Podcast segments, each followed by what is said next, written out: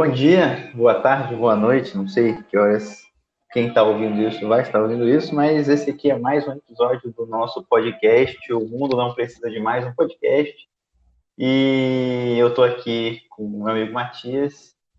E Matias, você pediu para eu não te falar sobre o que a gente vai conversar hoje, mas está na hora de revelar então, né? Eu vou falar de uma coisa que eu acho que é bem interessante. A gente vai falar de referência. E quando uhum. eu falo de referência, eu não estou querendo falar de ponto de referência, não estou querendo falar de.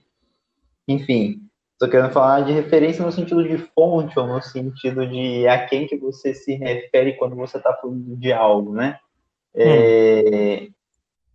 E por que, que eu estou querendo falar disso? Porque eu acho que é uma coisa interessante, especialmente no mundo que a gente está vivendo hoje. É tudo que você fala no seu dia a dia, tudo que você vive, as ideias que são expostas a você, é, as ideologias que você ouve, é, tudo tem uma referência, né? É, especialmente para quem vive também no mundo acadêmico, a gente é o tempo todo bombardeado é, com a pergunta: da onde você tirou isso? Quem foi que falou isso?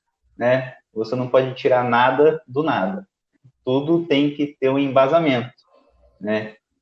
É, e aí eu queria te perguntar, hum. como é que você vê essa questão?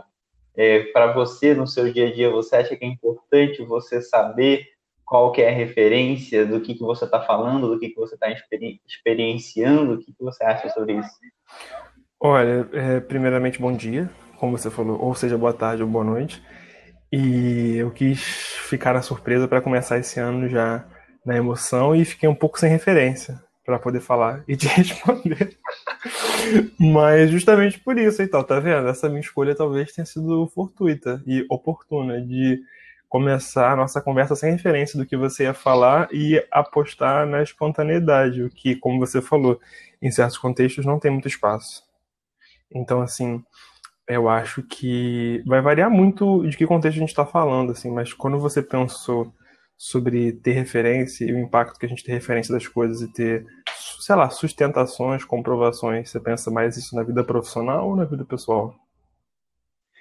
Cara, eu penso num geral. Pensa assim, esse podcast que a gente faz, teoricamente, é uma conversa informal que a gente decidiu que a gente vai gravar e colocar na internet aí para ser pego por qualquer um. Uhum. É, vamos supor que, sei lá, um dia a gente fica famoso e aí as pessoas estão ouvindo e vão falar, vão começar a conversar sobre o que a gente está falando e vão usar a gente como referência. Uhum. Mas a gente fala bastante aqui sobre filosofia, um pouco sobre arte, sobre psicologia e tal.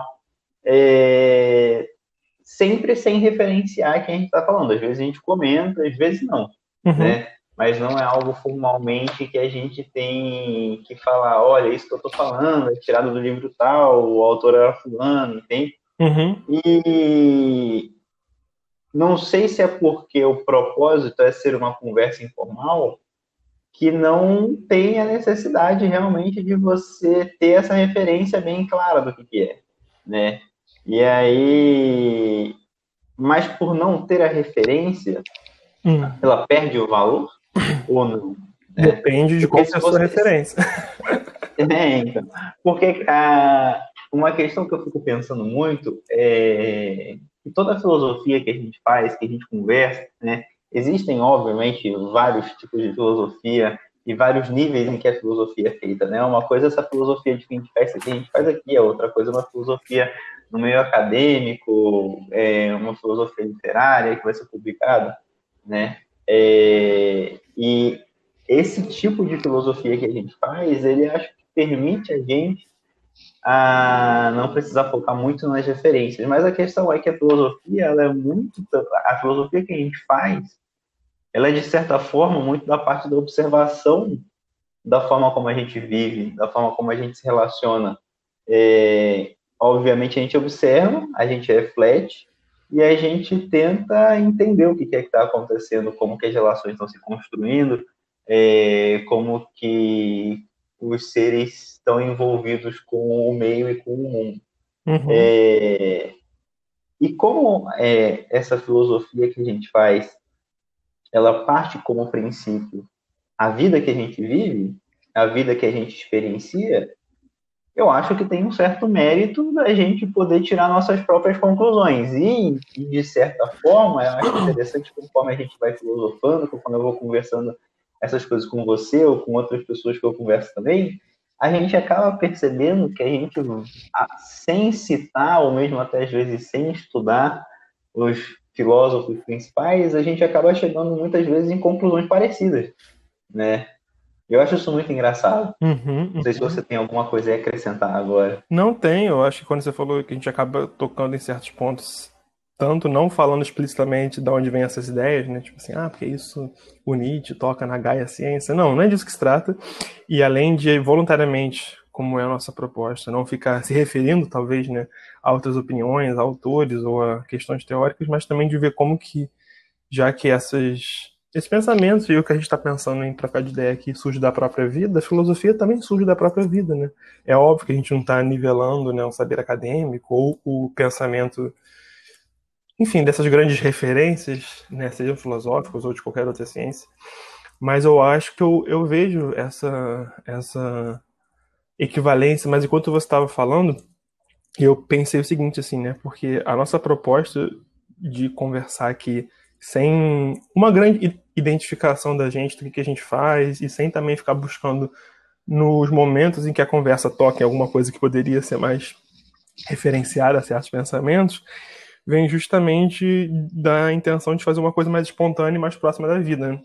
O que eu estava pensando é que se a gente for, é, agora voltando para o começo da pergunta que você falou, pensar isso de maneira geral, da importância das referências, tanto na vida pessoal, tanto na vida profissional ou na vida intelectual e acadêmica, eu penso que tudo que a gente traz como referência, eu diria que dá para dividir em dois grupos, assim, no que, que aquilo pode servir como uma orientação, seja para um pensamento, seja para um gosto, por exemplo, ah, eu gosto muito do David Bowie, ele virou uma referência para mim de, de estética, de maneira de se vestir, de maneira de se comportar, de maneira tal, e isso me serviu como digamos assim, uma orientação de descoberta de gostos meus, sobre o que eu gosto de escutar, o que eu gosto de ouvir, e uma série de coisas que vão acompanhar minha vida nesse sentido, sabe? Seja de até descobertas sexuais, porque a questão toda do pegando esse exemplo do David Bowie, ele pode ter sido uma referência em música, em moda e principalmente em comportamento, né?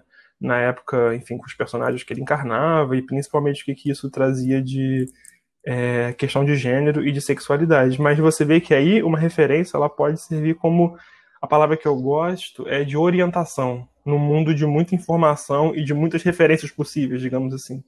E nesse caso, né, você está referido a alguém seria não se restringir a isso, mas de alguma maneira trazer aquilo como influência e seria, em resumo, formas de você ampliar a tua experiência, descobrir coisas novas e ou talvez sustentar certas coisas. Mas eu acho que ao mesmo tempo esse mesmo mundo que pode oferecer para a gente mil indicações e referências possíveis, referência também pode significar legitimação e valorização daquilo que é feito, né? Então, por exemplo, de você não só pegando o mesmo exemplo que eu falei agora do David Bowie, por exemplo, você não só usar aquilo como um caminho ou uma referência para você descobrir seus próprios gostos ou você empreender, é, enfim, qualquer tipo de descoberta e de desenvolvimento de interesses, mas de você legitimar que você faz certa coisa e essa coisa vai ser interessante porque tem a ver com o David Bowie, por exemplo. Estou pegando esse exemplo mais comum de cultura pop, mas essa questão de legitimação e valor eu acho que talvez teria mais relação com isso que você estava falando sobre as opiniões e o pensamento, entende?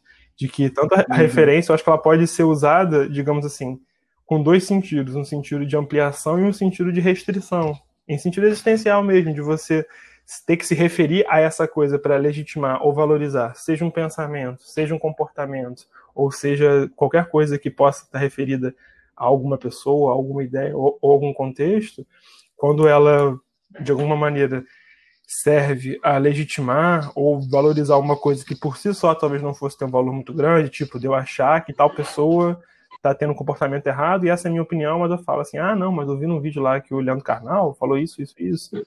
Nesse sentido, eu acho que ele é restritivo, porque você acaba é, justamente usando a referência para substituir aquilo que ela refere e não ampliar e talvez desenvolver aquilo daquilo, aquilo do qual ela é referência. Fez sentido isso que eu te falei? Fez. Mas eu acho que eu queria levar a discussão mais para É porque quando eu pensei no tópico, eu pensei mais no meio acadêmico, né? Eu não sei quando você estava na faculdade como é que era essa questão da referência do que você tinha, se você tudo que você argumentava, você tinha que provar meio que com quem que falou isso antes, né? Da onde você está tirando sim, essa ideia. Sim. Porque, vamos supor, por exemplo, é, quando a gente pensa em quem. Eu estou falando, obviamente, com uma pessoa comum e que eu entendo que deve ser assim para muita gente, mas quando a gente pensa, por exemplo, no início da filosofia, por exemplo, a gente pensa lá na Grécia Antiga e todas as ideias que essas pessoas desenvolveram, é, todas as ideias que os gregos antigos desenvolveram, né? Aristóteles, Platão, Sócrates, se é que ele existiu, é, Demócrito, por exemplo, e eles tiveram ideias de que a princípio você não explora muito é, se eles tiraram essa, se eles construíram as ideias que eles trazem baseados em alguém, né? Baseados em alguma coisa que veio antes. Eles baseiam muito nas próprias observações e um pouco nas observações que eles fazem um dos outros, né? É, mas é como se eles tivessem criado as ideias dele e a partir daí é, tudo que se vem depois é feito a partir deles. Entende mais ou menos o que eu estou falando? Uhum. De que, tipo assim, toda a filosofia que é criada daqui para frente, ela, de certa forma, ela vai ser baseada desde a filosofia grega. O próprio marxismo, por exemplo, é parte daí é, de Epicuro, né, se eu não me engano. E, e, e aí eu fico me perguntando, será que a gente produz hoje alguma coisa que é basicamente nossa, que ela é que ela consegue ser construída hoje com o que a gente tem hoje desvinculado do que veio antes? Sabe, eu, eu, isso é uma coisa que eu fico me perguntando e, e pô, no fundo, no fundo, eu tô querendo dizer, será que eu, a gente consegue fazer alguma coisa hoje que é original, uhum. Desvinculada do que veio antes ou não? Né? Uhum. A gente vai ser, sempre ter que se prender às referências do que vieram antes. Não que isso seja uma coisa ruim, né? Porque quem veio antes construiu coisa boa, né? Mas você entende essa essa dúvida eu fico me questionando sobre uhum, ela uhum. e eu não consigo chegar numa resposta. Sim, eu acho que aí entra um outro problema, que é o problema da originalidade, né? Que é o que é ser original.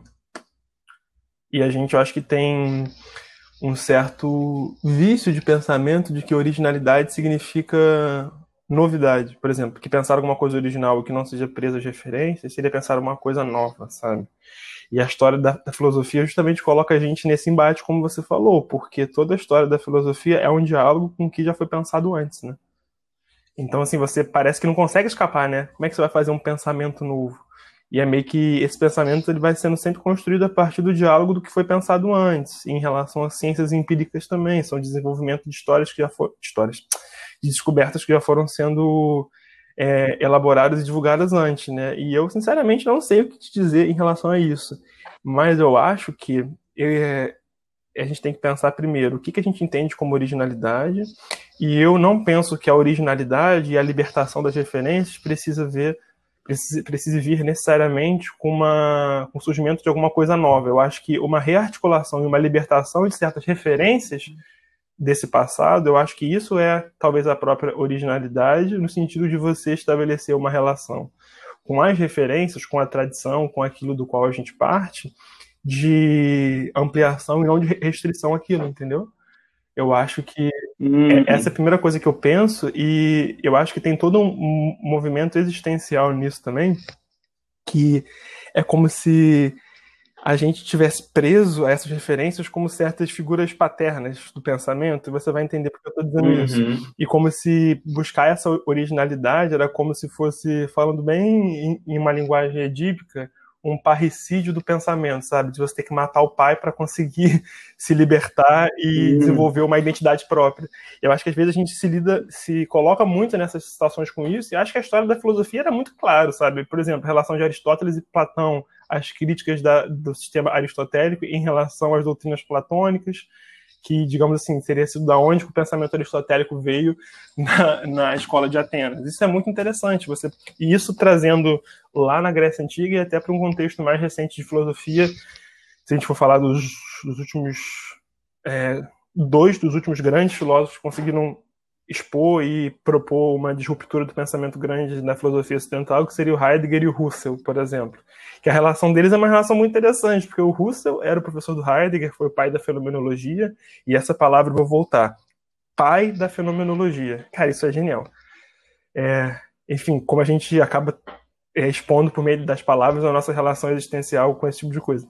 O Husserl foi o professor do Heidegger, pô, o cara que digamos assim, é, instaurou o método fenomenológico a partir do qual o Heidegger se formou e deu o passo no pensamento dele, mas, enfim, o pensamento heideggeriano dá, segundo ele diz, né, passos além do que o Russo propôs, questiona certas coisas e, em certa medida, ainda que heideggerianos possam questionar o que eu estou falando, se propõe, de alguma maneira, a superar o pensamento husserliano.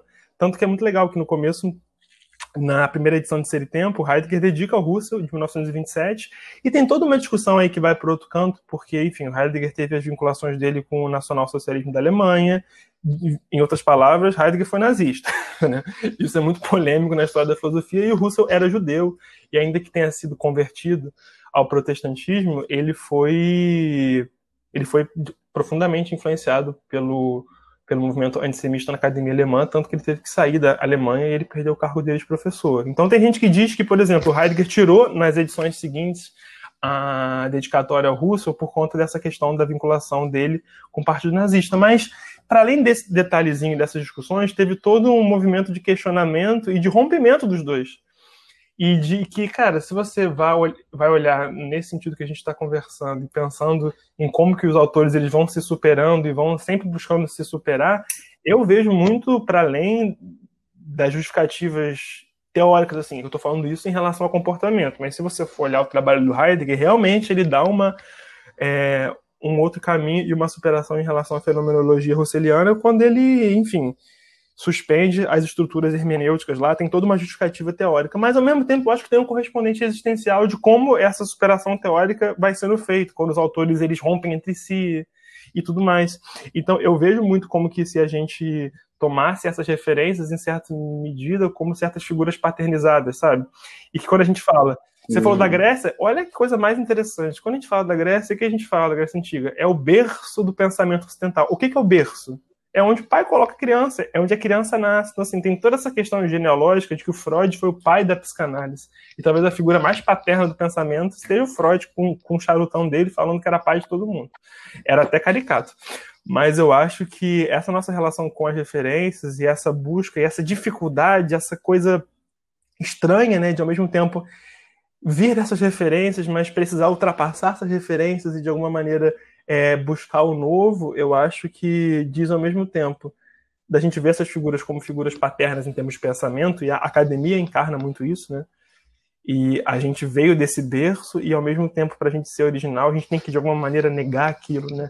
E a grande negação edípica da figura paterna seria o parricídio, né? Seria ter que matar o pai nessa fantasia aí. Isso tudo, gente, de maneira alegórica. É óbvio que isso não se diz de eliminar a figura paterna. A questão é é, enfim, eu estou falando em termos. Mas do jeito que você está comentando, assim, eu pensando aqui que para eu construir o meu pensamento, te, é, parece que é uma, é uma competitividade, ah, né? É? Eu tenho que meio que mostrar que o meu pensamento não, não tem um, uma construção em parceria, né? Uma construção é, junta mesmo, né? Quando você falando da originalidade aí, então você quer dizer para mim que na verdade, para eu ser original, não necessariamente eu preciso criar uma coisa nova do zero, mas eu posso pegar uma ideia que já existe e problematizar ela, criar um conceito novo em cima uhum. dela, trazer uma nova visão sobre ela para fazer minha uhum. originalidade, uhum. né? Foi mais ou menos isso Exato. que eu entendi.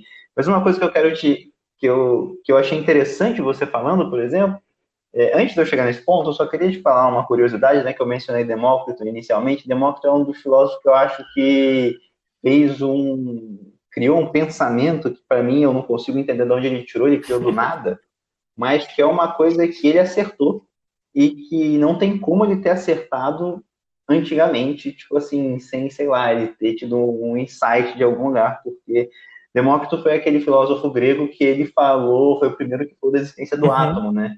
E, obviamente, ele falou que o átomo existia de uma forma que a gente sabe que não é hoje, mas ele falou que tudo era feito de átomo e tudo era feito de uma matéria microscópica indivisível. Hoje em dia a gente sabe que dá para dividir um átomo, mas vai explodir muita coisa se você dividir um átomo. Mas você, eu acho muito louco você pensar que um cara, mais de dois mil anos, ele teve um pensamento desse, tipo assim, né? Como que ele chegou a essa conclusão, né? Sem um microscópio, sem, sei lá.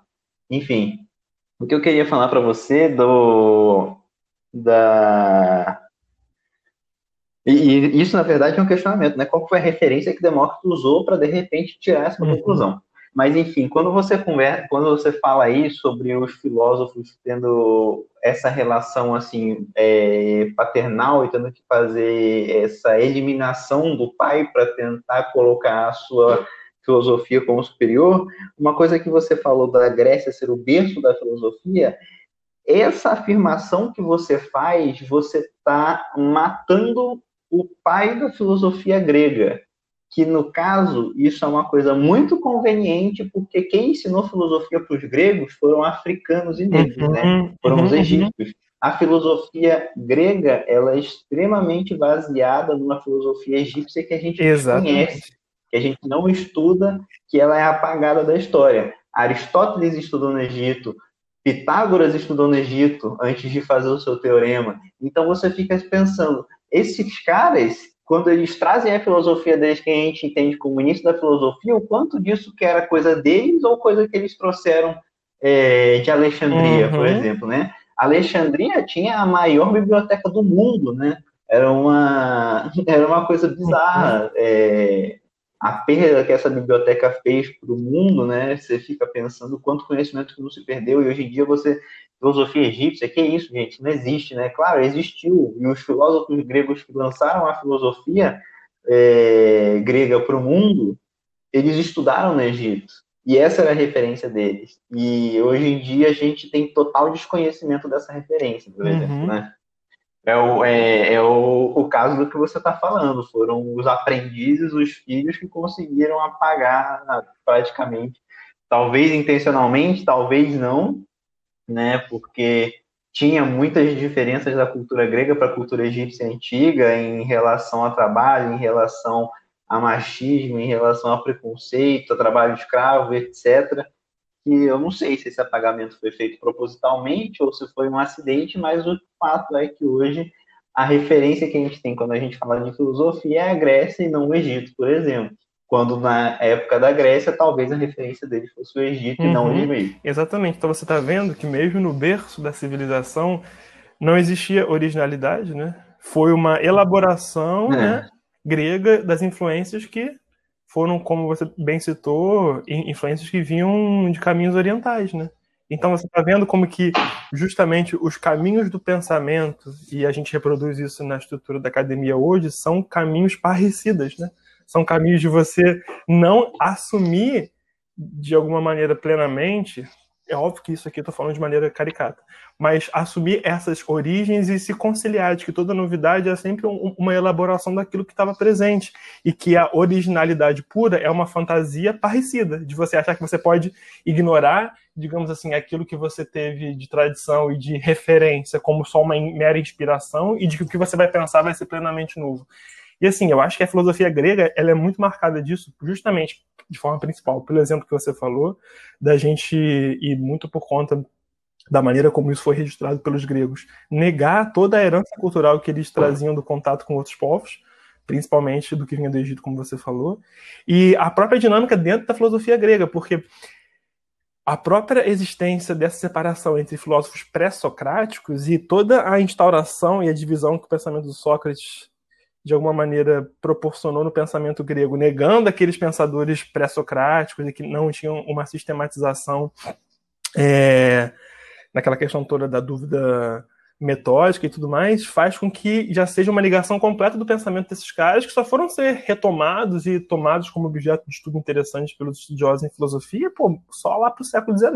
O Nietzsche foi um dos caras assim, responsáveis, um dos poucos que popularizou o pensamento dos pré-socráticos, se você for pensar, são coisas interessantíssimas, e que, pô, Heidegger também, voltando dele, falava muito sobre o Heráclito e muita coisa interessante que naquele momento, pela inserção da máxima aristotélica da, do pensamento, como é que eu posso, como é que posso resumir isso assim?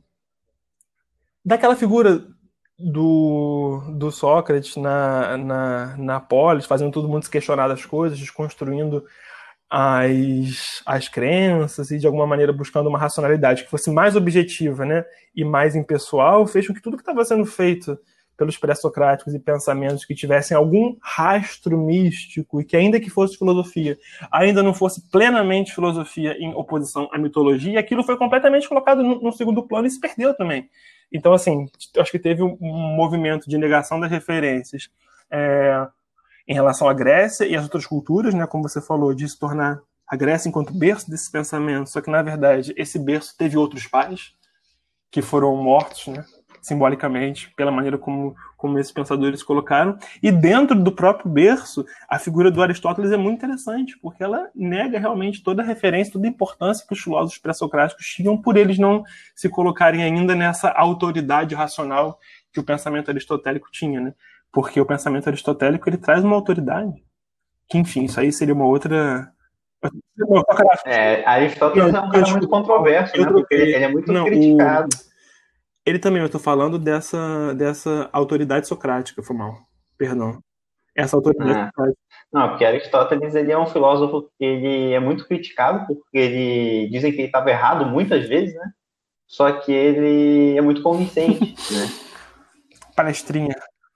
Mas, é, mas eu eu gostei, eu acho que já tá bom por aqui. Eu não sei se você tem algum pensamento final aí para você falar, mas eu tenho algum, tirei algumas conclusões hoje que para o seu original eu não preciso criar nada do zero, que para que é importante sim eu dar valor às minhas referências e tentar encontrar é, sempre a referência da minha referência, né? O que começou com tudo, não como, não como uma obrigação, nem como um dever. Eu só posso falar qualquer coisa se eu tiver a referência inicial, né? Mas por, por curiosidade e para dar valor também, né, a quem a quem começa com pensamentos, né? Eu digo isso referenciando ao Egito no caso da filosofia grega, né? Você resgatar quem que foi que construiu o primeiro, quem que foi que trouxe o pensamento que você está trabalhando uhum. à tona, né? Para você não não negar a existência de algo que veio antes de você. E eu acho que a outra conclusão que eu que eu tiro é da gente tentar construir um mundo sempre, né? Isso serve para tudo, mas também agora para filosofia. Tentar construir é, linhas de pensamento sem precisar destruir a linha de pensamento do outro ou provar que a minha é melhor, mas tentar criar de uma forma colaborativa, uhum. né? E eu acho que essa seria a minha conclusão também. Acho que eu vou conseguir fechar ela antes de a gente bater meia hora.